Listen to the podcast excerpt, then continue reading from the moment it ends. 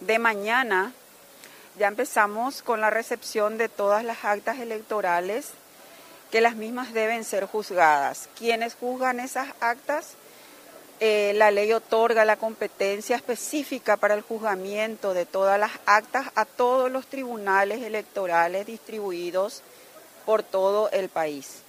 ¿verdad? Particularmente en mi caso lo haremos acá en la sede central, puesto que yo soy parte del Tribunal Electoral de la capital segunda sala y también está el Tribunal Electoral de la primera sala quienes tendremos el juzgamiento de las actas electorales. ¿Cuánto tiempo eso dura?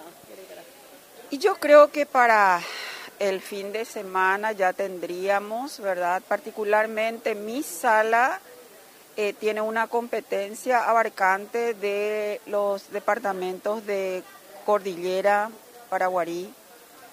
También tenemos presidente Ayay Boquerón y en ese caso eh, tendremos eh, ya un trabajo hecho para aproximadamente el miércoles, jueves a más tardar. Ya tendremos todo. Por último, la cantidad de actas, ¿cuántas serían?